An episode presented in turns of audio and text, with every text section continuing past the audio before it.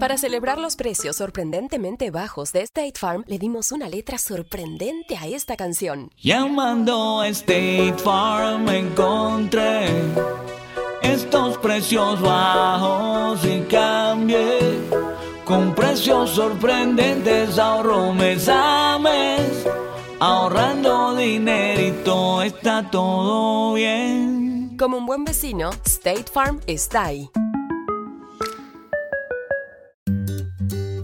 Switching to Geico is a good idea, especially when you consider everything. First off, Geico makes it easy to switch. They have licensed agents available 24 7 online or over the phone. But if it's so easy, you might start thinking everything is easy, even big wave surfing. And it's not. It's actually quite difficult. Well, if you switch to Geico, you could save hundreds on car insurance. And you could keep saving by bundling your motorcycle, boat, and RV, plus your home or renter's insurance. But saving money might lead you to make some questionable purchases, like a 20 foot feather boa. And do you know how hard it is to clean a 20 foot feather boa? Well, they do have an industry leading mobile app you can use to pay your bill, file and manage a claim, or add a new driver. But when life gets a little easier, it makes you too confident, and you start calling everyone ace. And you're better than that. Well, Geico has a 97% customer satisfaction rating and has been saving people money for 85 years. It's hard to beat that. But you're right. Switch to Geico. It's obviously a good idea. Miren que nadie los engañe por medio de filosofías y huecas sutilezas, según las tradiciones de los hombres, sino santificad a Dios el Señor en vuestros corazones y estad siempre preparados para presentar defensa con mansedumbre y ser así entendidos de los tiempos. Aquí comienza Entendiendo los tiempos. Con ustedes, su anfitrión, Eduardo Saladín. Una de las características de la sociedad en la cual vivimos es la falta de contentamiento. Y esta falta de contentamiento se refleja de diferentes maneras.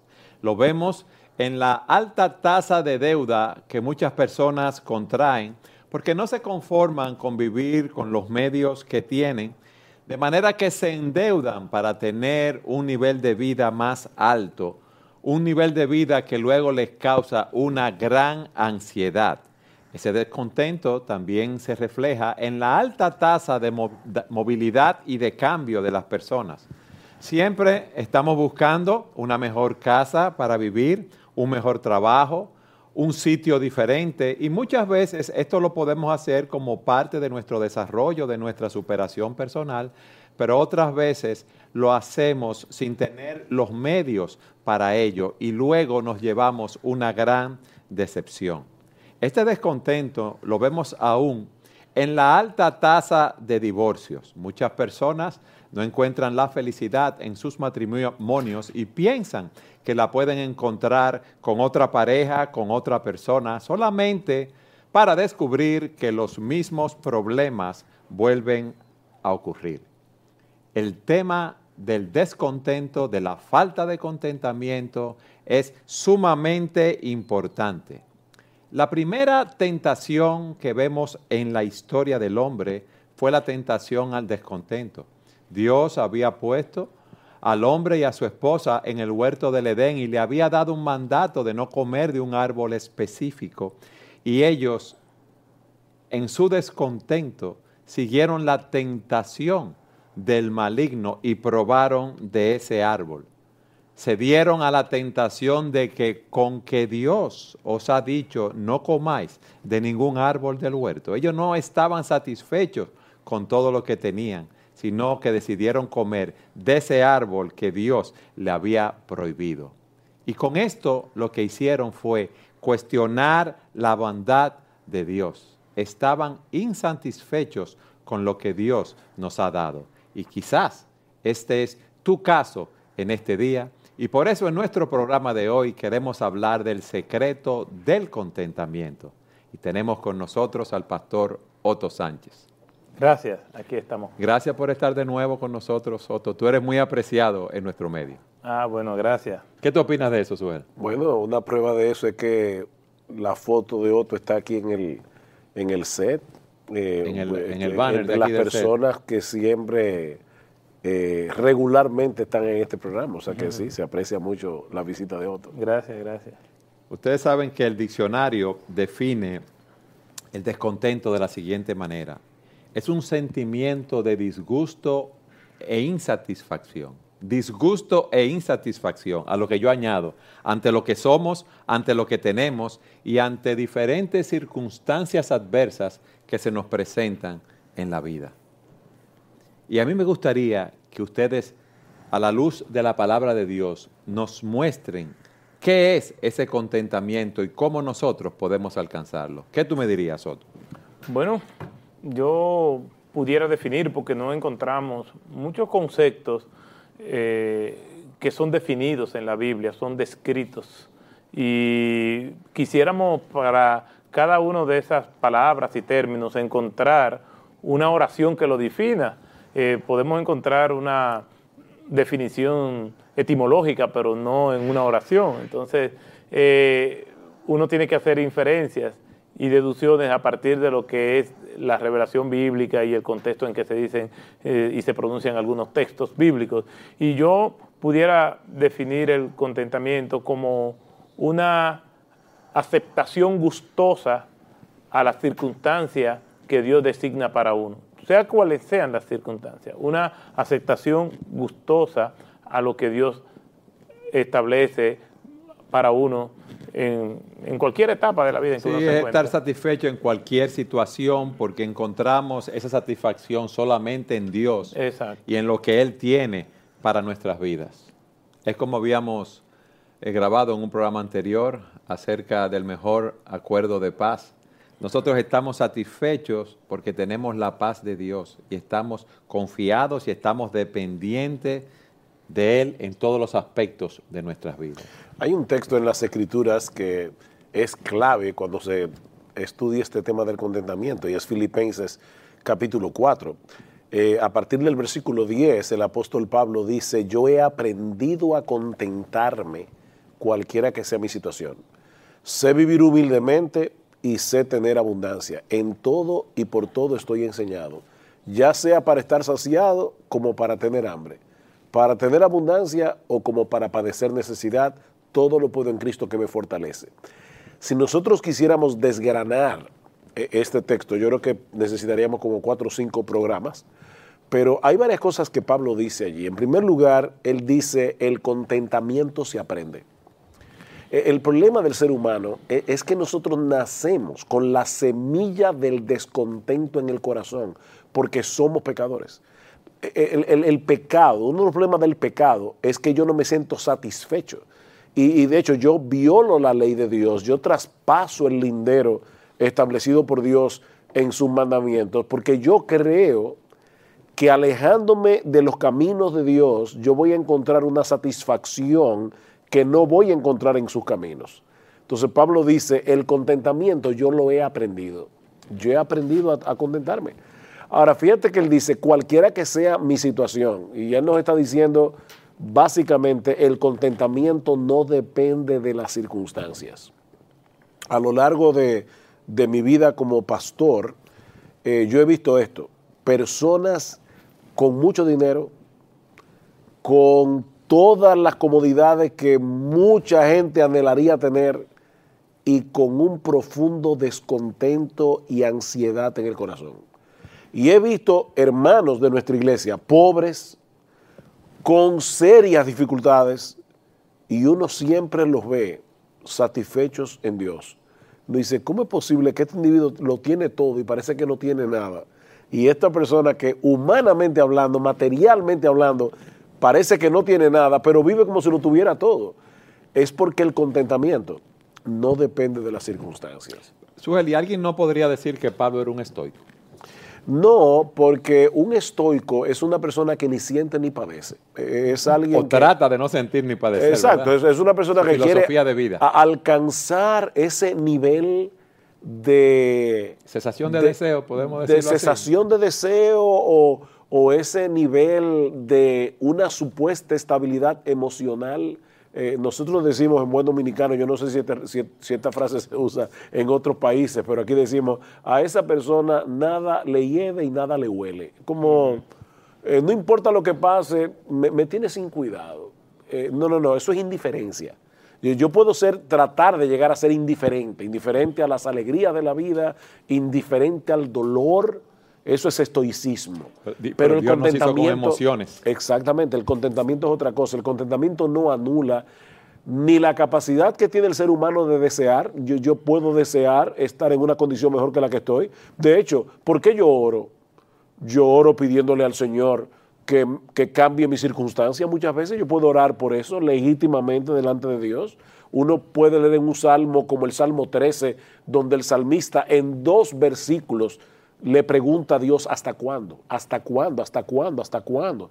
Él no se está quejando de Dios, pero se está quejando delante de Dios. O sea, una cosa no quita la otra. El, el, el, verdadero contentamiento no anula no solamente los deseos, no anula el dolor, no anula la tristeza, no anula inclusive hasta la lucha con la ansiedad, pero me permite luchar eficazmente contra ella. Es así.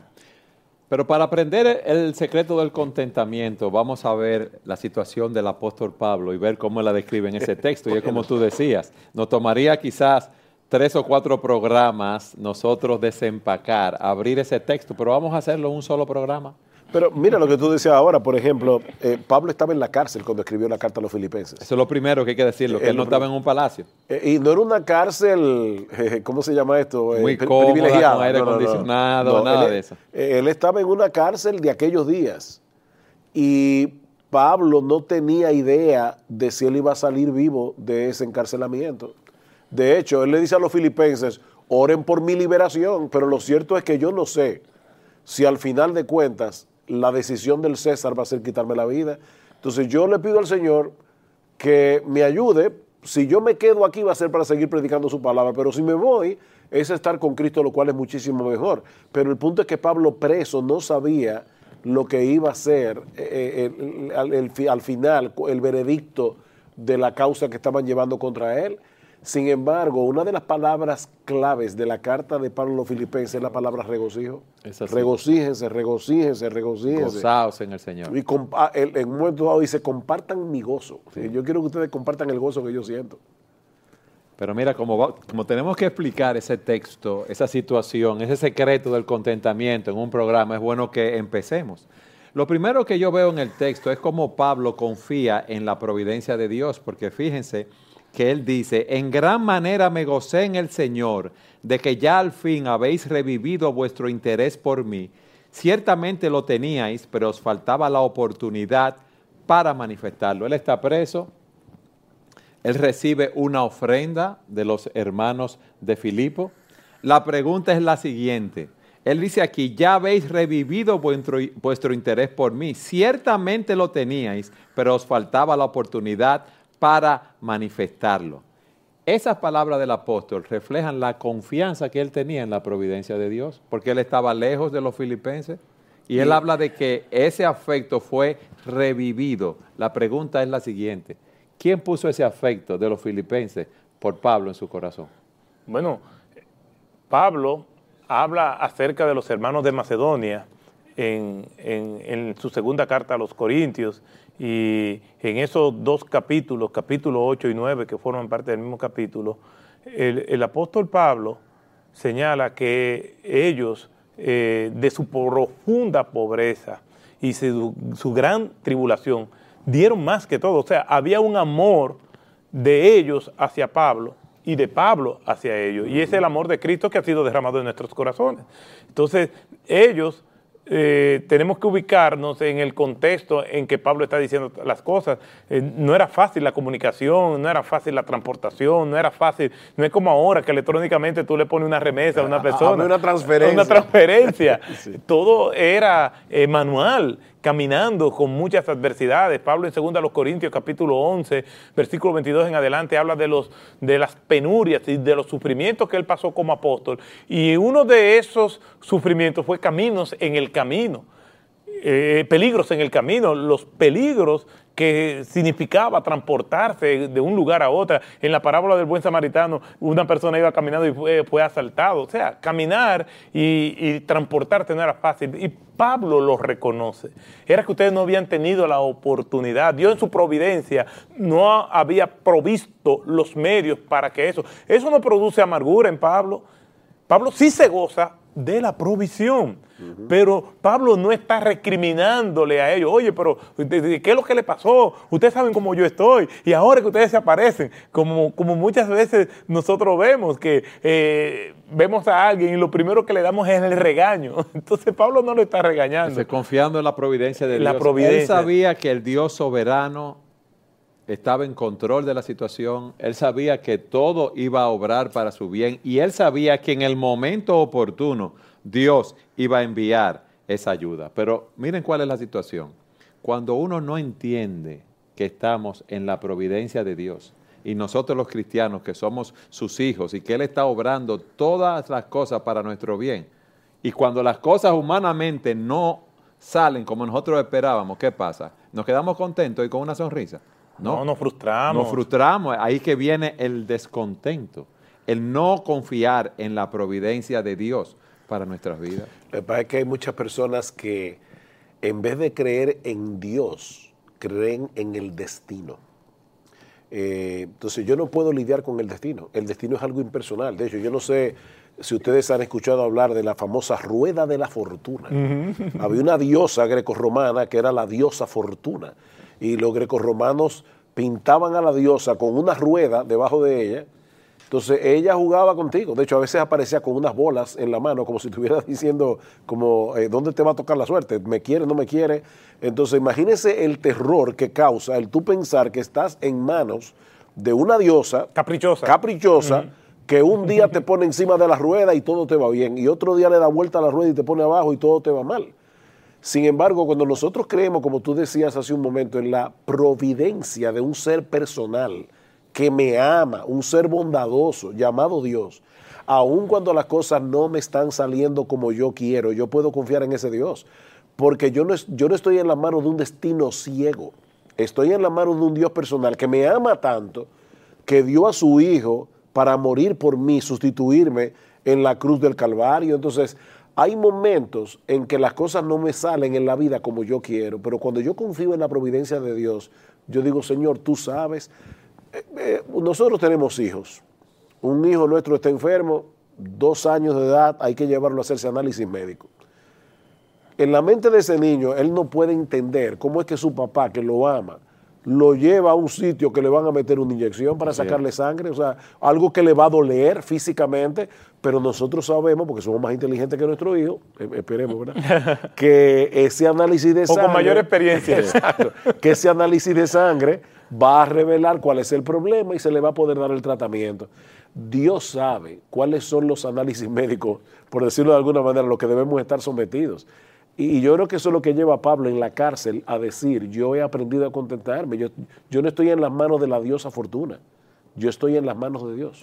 Por eso, el Proverbios, en el libro de Proverbios, en el Proverbio 16, versículo 9, dice, el hombre, del corazón del hombre traza su rumbo, pero sus pasos lo dirige, lo dirige el Señor.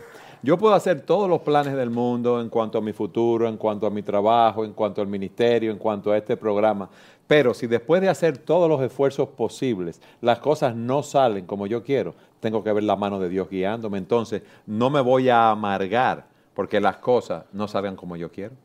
Una, una, una de las situaciones con las que tenemos que brevar eh, y tratar es que el mundo no estimula el contentamiento. Y el mundo no estimula el contentamiento. La, sí, no, no estimula eh, el nosotros estar dependiendo de Dios. Eh, nosotros vemos que una de las características del ser humano es que el ser humano es insaciable. Y por esa insaciabilidad, el ser humano no encuentra satisfacción en nada.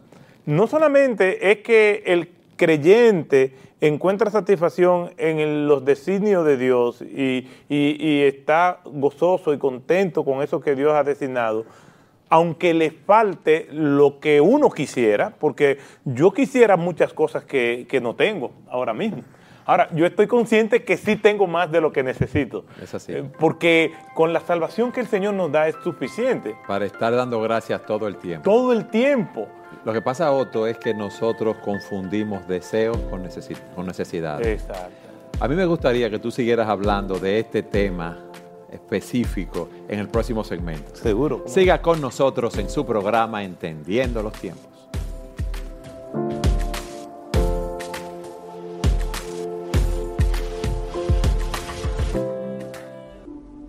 Al principio no estaba segura. Hasta me daba miedo. Creía que no era para mí. Pero sí. ¿Verdad que sí, mi amor? Sí. Ay, tan lindo.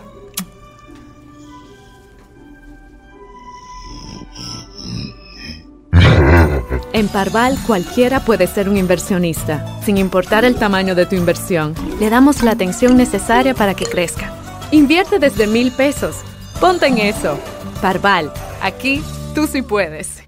En el segmento anterior veíamos que el primer paso para aprender a estar contentos es ver el gobierno providencial de Dios en nuestras vidas. Y vimos cómo estando preso el apóstol Pablo estaba gozoso, estaba contento y da gracias a los filipenses por la ofrenda que le habían enviado en esa situación.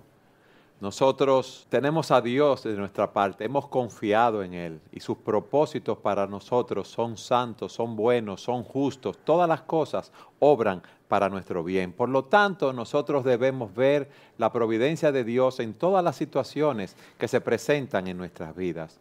Si tú tienes problemas físicos, si tú tienes problemas económicos, matrimoniales, familiares, debes tratar de, siguiendo los principios de la palabra de Dios, resolver estos problemas. Pero esto no puede llevarte a estar descontento, porque Dios está guiando tus pasos. Ahora, Eduardo, yo tengo una pregunta para ti. Mira, a ver.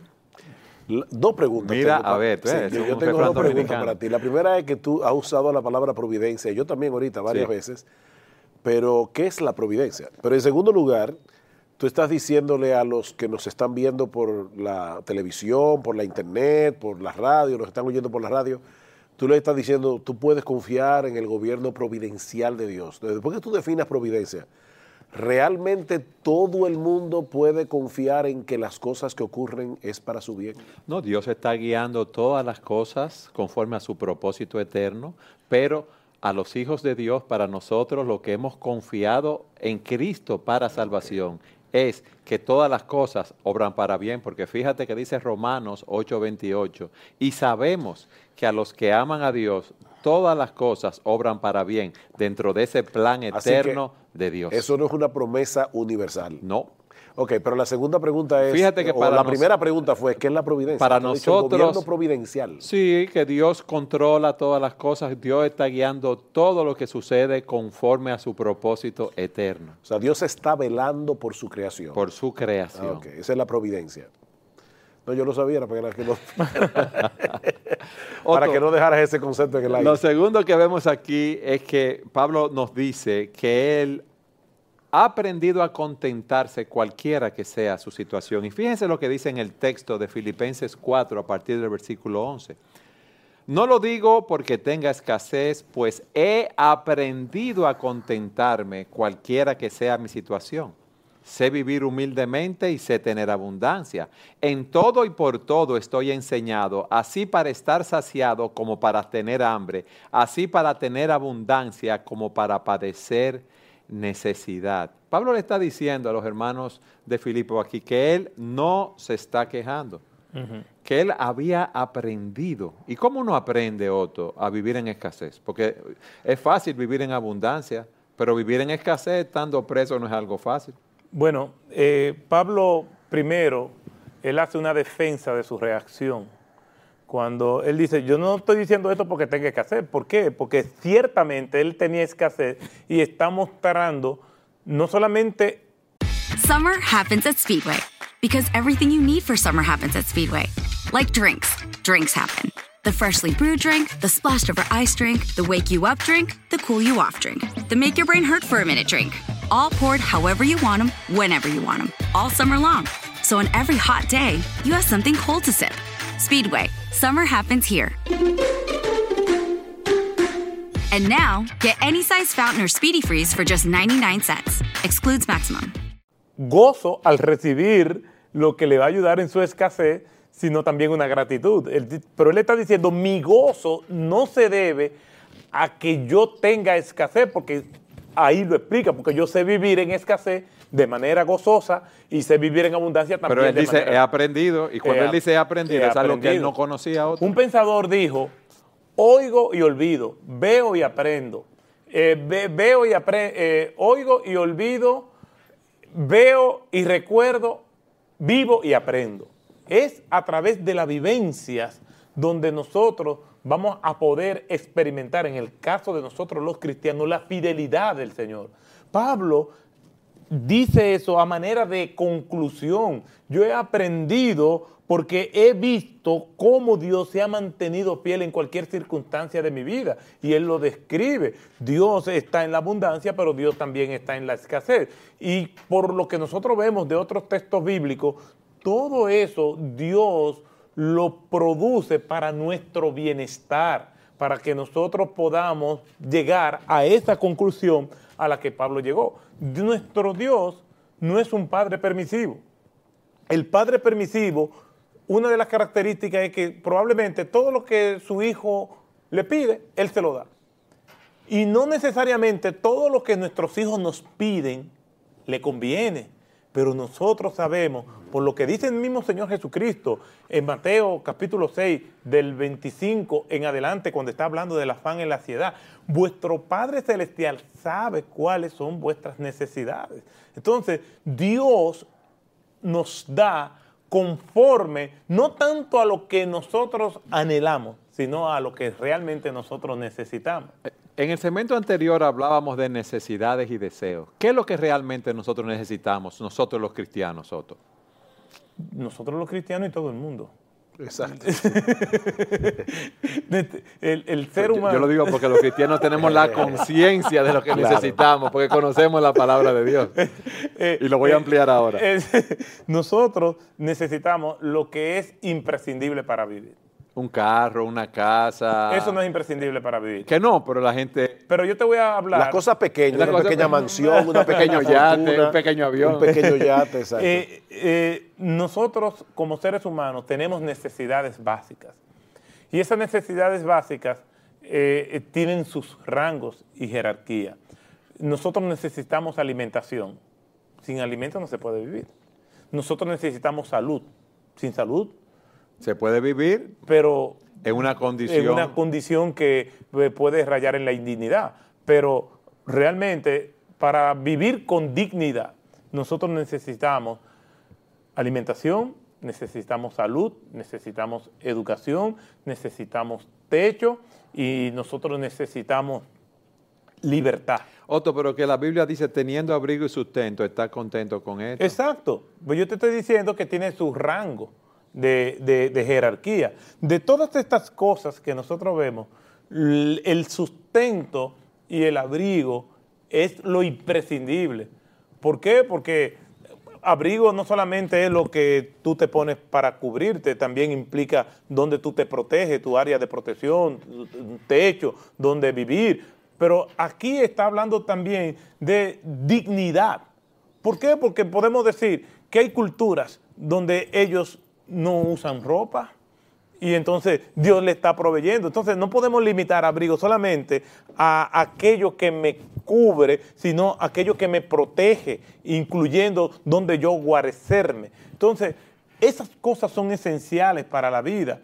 Pero yo pienso también, a lo mejor, que eh, Pablo está combatiendo una mentalidad de la época. Una mentalidad donde la época en la que Pablo está diciendo esto es sumamente materialista, porque Roma se caracterizaba por eso. Y ese era el, el mundo greco-romano en el cual Pablo está viviendo. Y Pablo también le está diciendo eso a hermanos que están sufriendo eh, de la región de Macedonia, donde estaban pasando gran tribulación. Y a lo mejor ellos se estaban preocupando, bueno, este, estoy siendo perseguido o, o- o tengo escasez. Y Pablo está predicando con su propia vida y sus propias circunstancias, que si tenemos lo más básico para vivir, con eso, entonces nosotros debemos estar contentos. No es que las demás cosas no puedan ser necesarias, sino que lo más simple para nosotros mantener la existencia humana, con eso debemos estar ya agradecidos del Señor. Entonces, muchas personas viven descontentas porque aspiran a tener una gran casa o un gran carro o algo que va más allá de sus posibilidades quizás en ese momento y por eso están insatisfechos. Y la publicidad nos vende que para tú ser una persona de éxito, tú tienes que tener, eh, vestir tal tipo de ropa, tener tal tipo de carro, de prendas y cosas así. En el sistema capitalista que nosotros vivimos, se vive del consumo y nosotros vivimos en una sociedad de consumo. En los sistemas socialistas igual, lo que pasa es que el consumo no está al alcance de todos.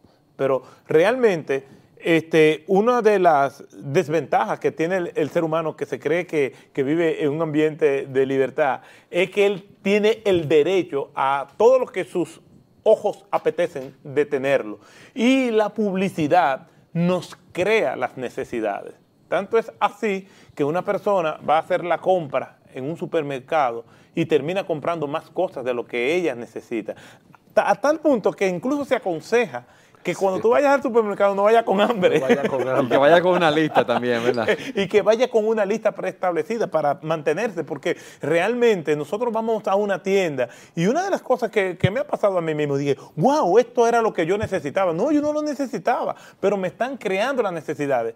El asunto es que estamos conscientes de eso, pero el problema está en las personas que están sufriendo por cosas que ellos necesitan y, en eso tienen... Que no tienen, ¿verdad? Eh, lo que, ellos desean y no tienen, no que no Exacto, que no, que no tienen. Entonces, eh, dicen, dice que hoy una definición de lo que es el sueño americano es eh, gastar el dinero que uno no tiene para comprar cosas que no necesita, para exhibírsela a gente que no le importa. Entonces, realmente eh, eh, estamos sufriendo por cosas que nosotros creemos que necesitamos. Y, por ahí se desprenden muchísimas cosas. No solamente es la inconformidad y la falta de gratitud a lo que Dios ha provisto de manera puntual, sino también a recurrir al endeudamiento para obtener cosas que realmente no obedecen más a caprichos que a necesidades puntuales. No, que iba a decir que hay, un orgullo en el ser humano que lo lleva a pensar que merece más de lo que tiene. Y yo, yo recuerdo haber oído, haber leído, perdón, en un libro que leí hace unos años atrás, eh, de un autor llamado C.J. Mahaney, C.J. Mahaney, que él decía, cuando te pregunten cómo estás, una buena respuesta es mejor de lo que merezco. Así es. Y no importa en qué estado tú te encuentras, tú siempre estás mejor de lo que tú mereces, porque lo que nosotros merecemos por nuestros pecados es la ira, el juicio, la condenación y el castigo de Dios. De hecho, Pablo, eh, o el autor de la carta a los hebreos, no sabemos si fue Pablo que lo escribió, pero el autor de la carta a los hebreos dice, estén contentos con lo que ustedes tienen ahora. Y uno dice, wow, de que, es que si este hombre supiera que lo que yo tengo ahora, yo no tengo nada. Yo, yo, yo estoy en una situación sumamente precaria, sumamente limitada, pero el texto sigue diciendo, contentos con lo que tenéis ahora, porque Él dijo, yo no te dejaré ni te desampararé. Entonces, ¿qué es lo que yo tengo ahora? Una promesa. Una promesa de un Dios fiel, una promesa de un Dios que no va a dejar caer a tierra su palabra. Y el autor de la carta a los hebreos dice, con esa promesa tú puedes estar contento con lo que tienes ahora, porque Él te dijo, yo no te dejaré yo no te desampararé. Eso es lo que nosotros tenemos en las manos, la promesa de Dios.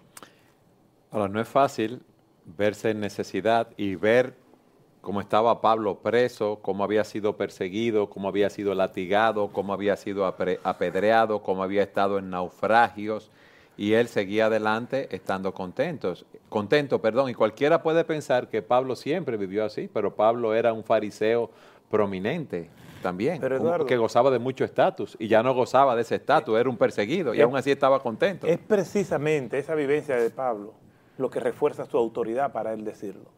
Claro. Eh, una persona, eh, estamos aconsejando, yo no le puedo decir a una mujer embarazada, yo sé lo que es estar embarazada. Pues yo nunca he estado embarazado, ni, ni voy a estar embarazado. Yo puedo decir, mira, mi esposa estuvo en esa condición, pero es la experiencia y la vivencia lo que nos hace tener empatía con el otro.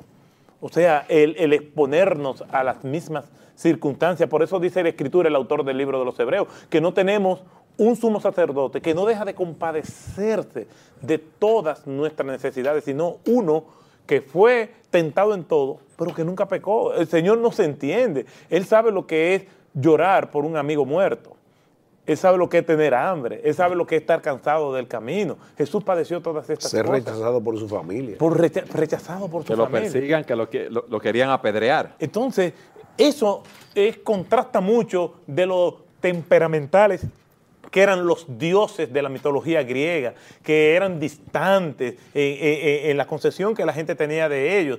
No, eh, eh, eh, Jesús sufrió por nosotros y cuando nosotros clamamos, Él está intercediendo delante del Padre por nosotros. Eso nos da una gran esperanza. Y Pablo lo que está haciendo es un reflejo de esto. Él está diciendo, no solamente tengan contentamiento, porque no es que los hermanos de Filipo la estaban pasando fácil.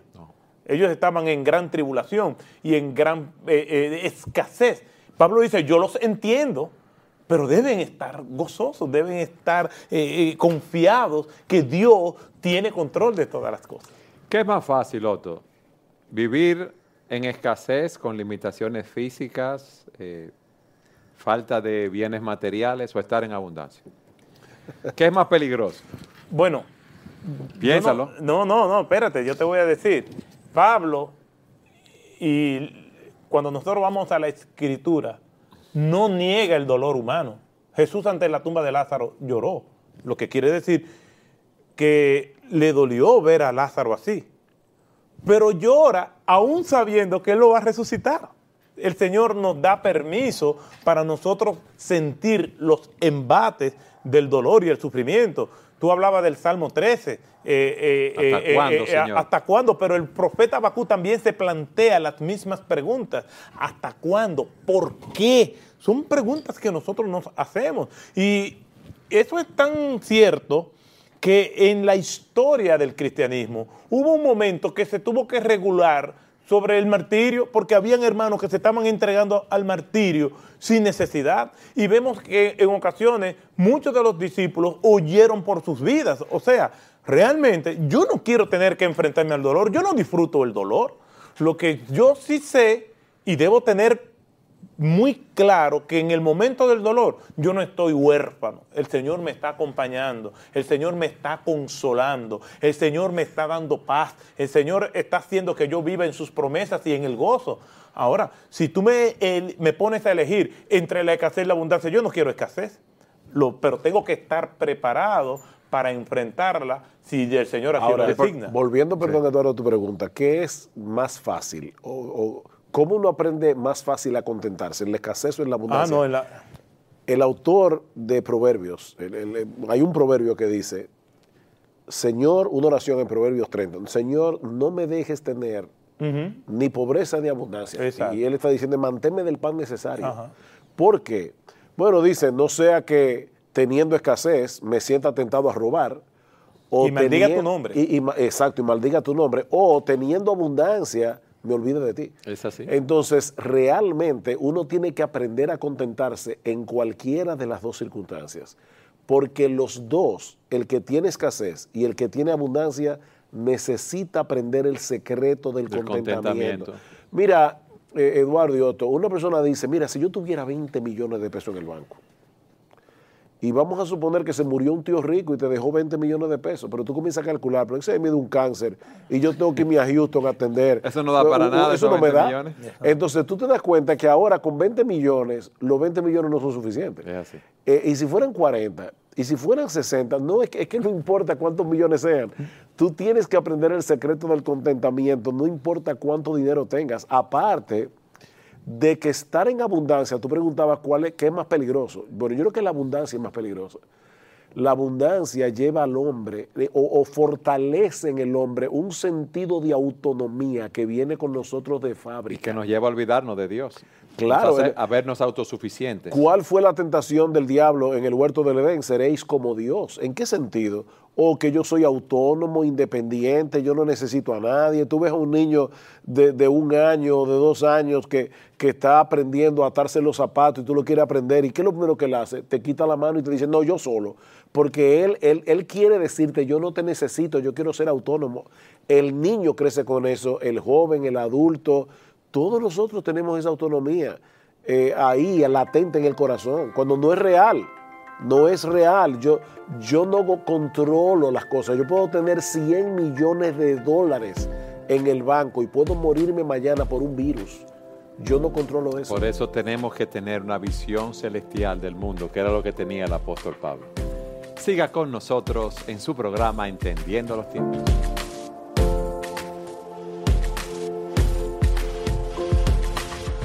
Este programa llega a ustedes como una cortesía de Baker Tilly República Dominicana, firma de servicios profesionales en el área de auditoría, contabilidad, impuestos y consultoría de negocios.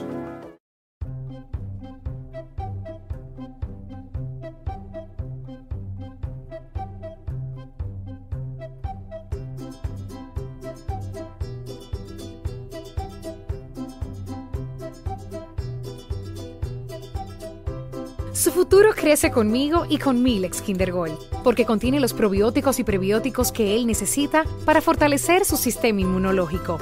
Por eso soy una mamá leona y siempre cuento con Milex Kinder Gold, la leche recomendada por pediatras que saben de nutrición.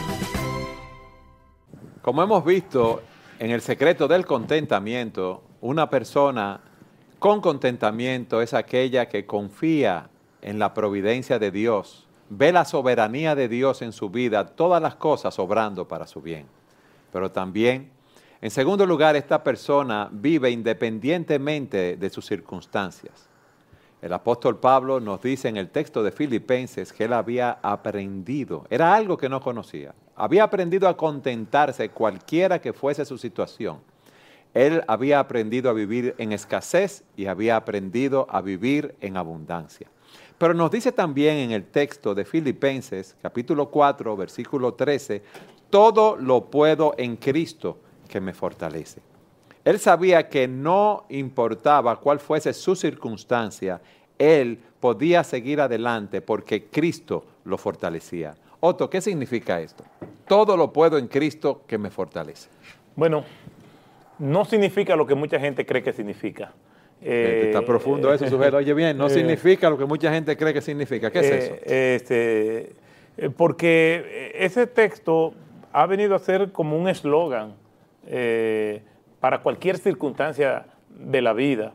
Y por lo menos eh, tú lo ves que la gente lo pone eh, en los vehículos, lo, lo tiene como un perfil de alguna red social y Pero- ante cualquier circunstancia dice, no, no, todo lo puedo que Pero ¿qué no fortalece". significa entonces? Bueno, no significa que es aplicable a todas las circunstancias de la vida. Por ejemplo, la gente dice, yo sé que eh, me va a ir bien en el examen porque todo lo puedo en Cristo que me fortalece. Él no estudió para el examen, pero está diciendo, yo sé que eh, me va a ir bien porque todo... Yo tengo una entrevista de trabajo, yo estoy un poco nervioso, pero estoy tranquilo porque todo lo O puedo sea, en yo Cristo puedo dejar de fortalece". comer, yo Eh, puedo dejar de beber agua y todo lo puedo en Cristo que me que todo, fortalece. todo lo puedo en Cristo que me fortalece o que Dios le va a ayudar en cualquier circunstancia, pero no podemos sacar el texto fuera del contexto en el que Pablo lo está diciendo. Pablo está hablando de la provisión de Dios en un contexto de puramente material.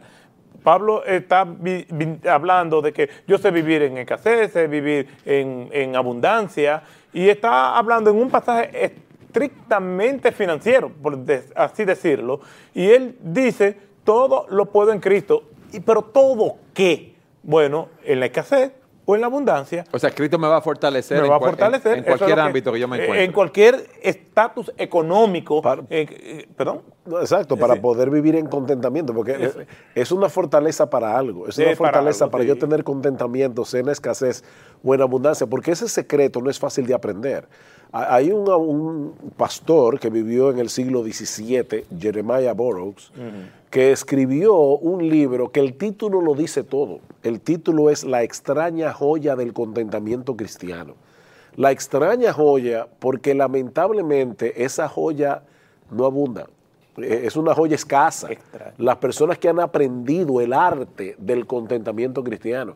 Tú tienes, tú tienes que aplicar las promesas de Dios, vivir bajo los principios de la palabra de Dios. Eh, Otto mencionaba hace un rato atrás el texto de Mateo, donde el Señor dice, si ustedes tienen, no, no, no te afanes por el día de mañana, no te afanes por la comida, no te afanes por la bebida, no te afanes por el vestido. Wow, el Señor está citando allí las tres cosas que los seres humanos dicen que yo necesito eso para vivir, la comida, el vestido, lo- eh, los alimentos. Y sin embargo, Cristo está diciendo, no te afanes por eso. No te afanes por eso. Cuando, el Señor dice, tu Padre sabe que tú tienes necesidad de esas cosas, de esas cosas que son prioritarias. Sin embargo, entre los ejemplos que el Señor cita allí de que lecciones que Dios nos dé en la naturaleza. Un ejemplo que usa es el de las aves.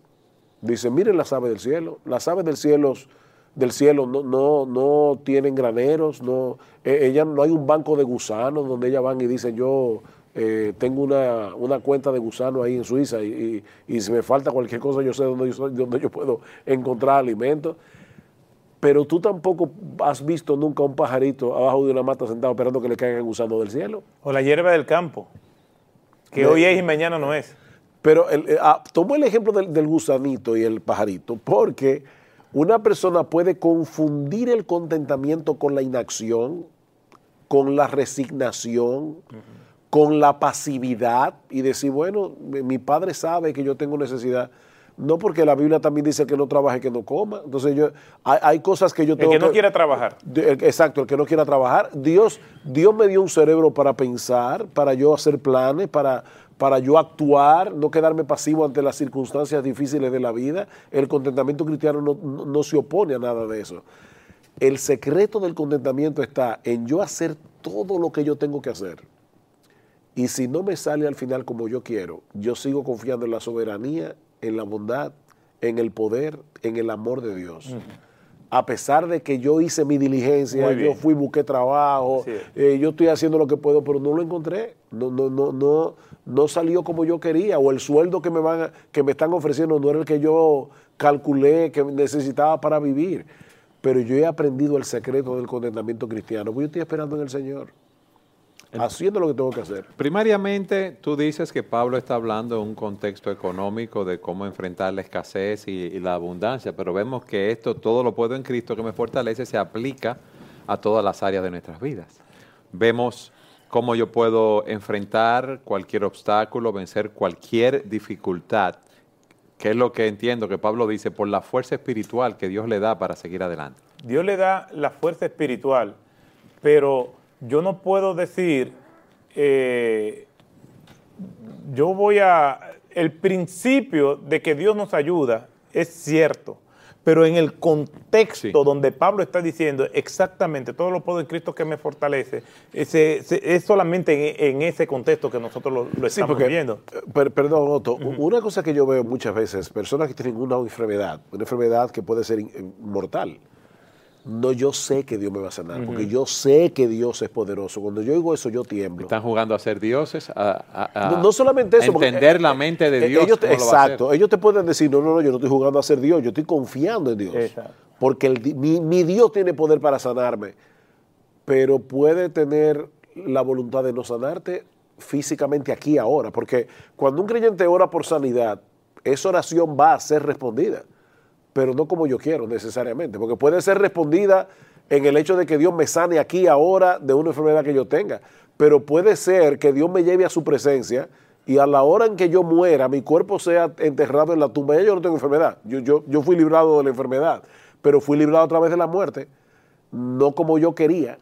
Y el texto no está hablando de No, no, resultados. está- no. El texto no está hablando de resultados. Él simplemente está diciendo todo lo puedo en Cristo que me fortalece. No está hablando O sea, de los resultados. yo puedo seguir adelante Yo puedo porque seguir Cristo me adelante. fortalece. Por eso yo no puedo decir, yo sé que el Señor me va a sanar porque todo lo puedo en Cristo que me fortalece, porque ahí no está hablando de resultados. Lo que tú decías, yo sé que voy a pasar el examen porque todo lo puedo en Cristo Yo que no me lo puedo- yo no- fortalece. yo es sí, una forma errónea, de aplicar de, el de texto. concluir de- a lo que Pablo quiere enseñar. Lo que Pablo está haciendo ahí no es más que una afirmación de lo que él ha dicho anteriormente. Yo sé vivir en cualquier circunstancia de la vida en cuanto a las condiciones económicas que me han pasado. Pablo está preso y está diciéndole a los filipenses cómo eso que ellos le han enviado a él ha venido a llenar una necesidad y por lo cual él está contentísimo. Ahora, yo estoy contento no es simplemente porque yo tenga una necesidad que ha sido suplida. Sí, estoy contento por eso, pero también en medio de la necesidad, también tengo contentamiento porque es la providencia de Dios que va guiando mi vida. Entonces, Pablo concluye de esta manera, todo lo puedo en Cristo, en esa oscilación entre la escasez y la abundancia. Cristo me fortalece a yo enfrentar las dos circunstancias y a librarme de los peligros, como decía Sugel, que cada una de ellas tiene, según lo que dice el autor del libro de Proverbios en el capítulo 30, de, de, maldecir a Dios. Y yo he visto mucha gente que me dice, ¿qué tú me estás hablando de Dios? Y mira cómo yo vivo. Eso es eh, venir y renegar de Dios y, y, blasfemar y maldecir el nombre de Dios. O el que tiene todos sus problemas resueltos en el orden económico. Decir, ¿y quién es Dios? Por ejemplo, yo escuché una vez al actor Brad Pitt decir eh, yo nunca he tenido fe porque nunca la he necesitado para vivir. Eso es una expresión de arrogancia. ¿Por qué? De autosuficiencia. De autosuficiencia. Yo no necesito a Dios. Pero el contentamiento no solamente es para una persona que lo tiene todo, porque la vida de muchos de esos actores y actrices, por ejemplo, el mismo Barpi tiene un gran problema de alcoholismo. Serio. Y muchas personas que lo han logrado todo en el mundo terminan acabando con sus vidas.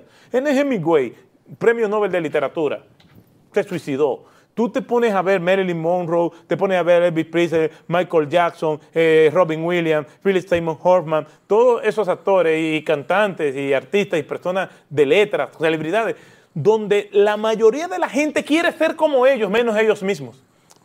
Entonces, el contentamiento no es solamente para la escasez, sino también para la abundancia. Yo recuerdo haber leído hace mucho de un hombre que recibió una herencia, pero bastante cuantiosa.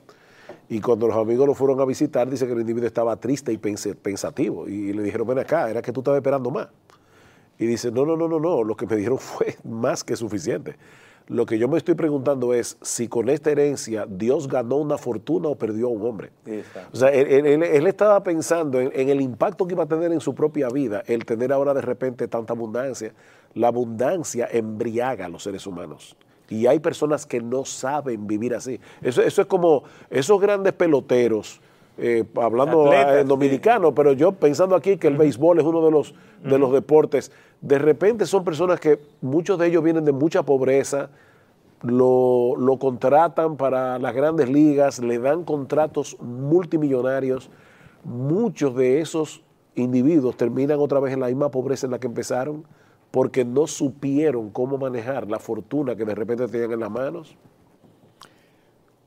El texto dice, todo lo puedo en Cristo que me fortalece. ¿Cómo es posible obtener esa fortaleza? La fortaleza viene por la palabra de Dios y la acción del Espíritu Santo en nuestras vidas. ¿Cómo es eso? Eh, sí, eh, en la oración que el Señor hace, en Juan capítulo 17, en el versículo 17, dice, santifícalos en tu verdad, tu palabra, es verdad. Es, lo que Dios, eh, Jesús le está diciendo a Dios, eh, eh, intercediendo, Jesús intercede por él, versículo 1 al 5, intercede por los versículos, versículos del 6 al 19, e intercede por nosotros desde el versículo 20 en adelante. Ahí está diciéndole a ellos, a sus discípulos, diciéndole a Dios, santifícalo en tu verdad. Y cuando nosotros vemos la escritura hablando acerca de ella misma, por ejemplo, el Salmo 119, eh, versículo 105. Lámpara es a mis pies tu palabra y lumbrera mi camino. La palabra de Dios nos enseña cómo nosotros debemos actuar. Cuando nosotros vamos a la palabra de Dios, ella nos revela el carácter de Dios, el propósito de Dios, lo que Dios quiere para nuestras vidas, cómo nosotros debemos eh, comportarnos, nos revela las promesas de Dios. Y si nosotros estamos confiados en Dios es porque Él se nos revela por medio de su palabra. Entonces yo voy a encontrar fortaleza en la lectura de la palabra de Dios, en la oración, eh, eh, eh, sabiendo y recordándome constantemente que Dios está conmigo, que Dios me va a proveer, que Dios está a nuestro lado como poderoso gigante. Eso fue lo que le dio fortaleza a David cuando está enfrentando a Goliat. Tú vienes a mí con espada, lanza y jabalina, mas yo vengo en el nombre de Jehová de los ejércitos. Y, y Martín lo oyó un poco alegórico, dice, no enfrente a los Goliat con la armadura de Saúl. En, en- un sentido, Saúl, le su confianza estaba en su armadura. David echa a un lado la armadura y confía en Dios. La confianza de que Dios está con nosotros todos los días hasta el fin del mundo nos da esa certeza de que no importan los resultados, todo va a salir bien, porque va a salir conforme a la voluntad de Dios. Entonces, una persona que no está en Cristo no puede tener un contentamiento real, Suber. No, no, realmente no. No, porque es que sus deseos siguen allí, eh, siendo exacerbados por la publicidad, porque el vecino tiene más que él. eh, to- todo eso lleva al hombre al descontento. No es imposible tener satisfacción si yo no tengo a Dios en el alma. Era Agustín de Hipona que decía, el hombre tiene en el corazón un hueco del tamaño de Dios y solamente Dios puede llenarlo. No importa lo que yo tenga, ese hueco está ahí. Entonces no es imposible para un inconverso, para una persona incrédula, alguien que no haya venido a Dios en Cristo, tener contentamiento. Hablamos de la palabra de Dios y de las promesas de Dios, pero como hemos dicho otra vez en este, en este mismo programa, nadie tiene derecho a ampararse en esas promesas si no está en Cristo, porque esas promesas no son para todo el mundo. Eh, recordaba cuando Otto estaba hablando ese pasaje de Marta y María, el Señor Jesucristo va a la casa de Lázaro, Marta y María, y Marta está en una entra y sale de la cocina sirviendo, y de repente le dice al Señor, pero mira María, ella está, ahí". María estaba sentada a los pies de Jesús, escuchando sus enseñanzas. Y Cristo le dice, porque María le dice, Marta le dice, dile que me, que me ayude. Y Cristo le dice, Marta, Marta, afanada y turbada estás con muchas cosas, pero solo una es necesaria. Y ella escogió la mejor parte, la cual no le será quitada, la palabra de Dios. Decíamos ahorita que la palabra necesidad tiene varios niveles. Sí necesitamos comida, yo necesito aire para respirar, yo necesito vestido.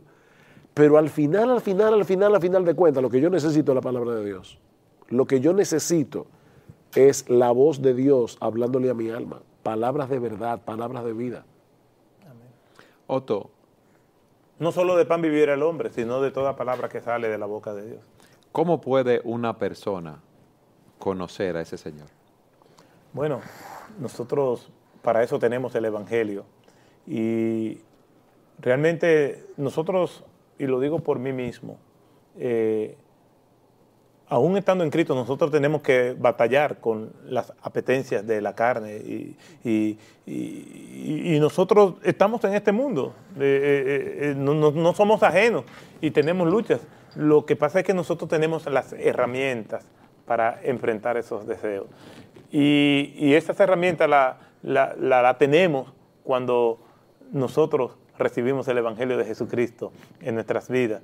¿Y cómo nosotros podemos hacerlo?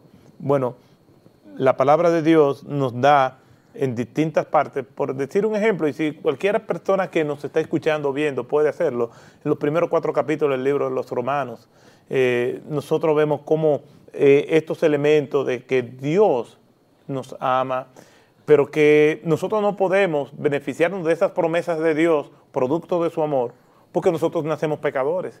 Y es nuestro pecado como un muro eh, que nos separa de Dios. Y la Biblia dice, por cuanto todos pecaron y están separados de la gloria de Dios. Eso interfiere en nosotros vivir en esas promesas, porque vivimos según nuestra propia autodeterminación. Entonces, eh, nosotros tenemos que reconocer que somos pecadores.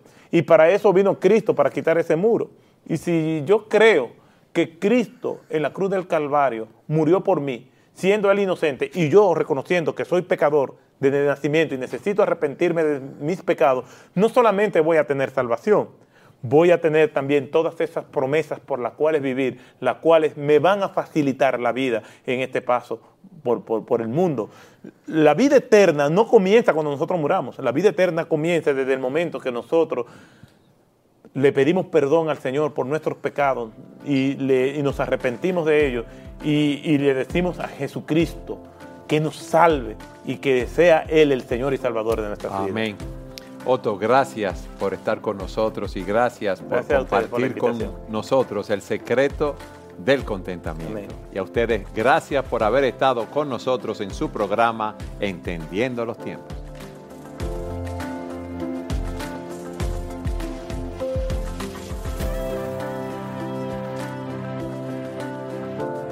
Grabado en los estudios de Gracia TV en Santo Domingo, República Dominicana. Si está interesado en la transmisión de este o varios programas, comuníquese con nosotros a entendiendo lt@gmail.com.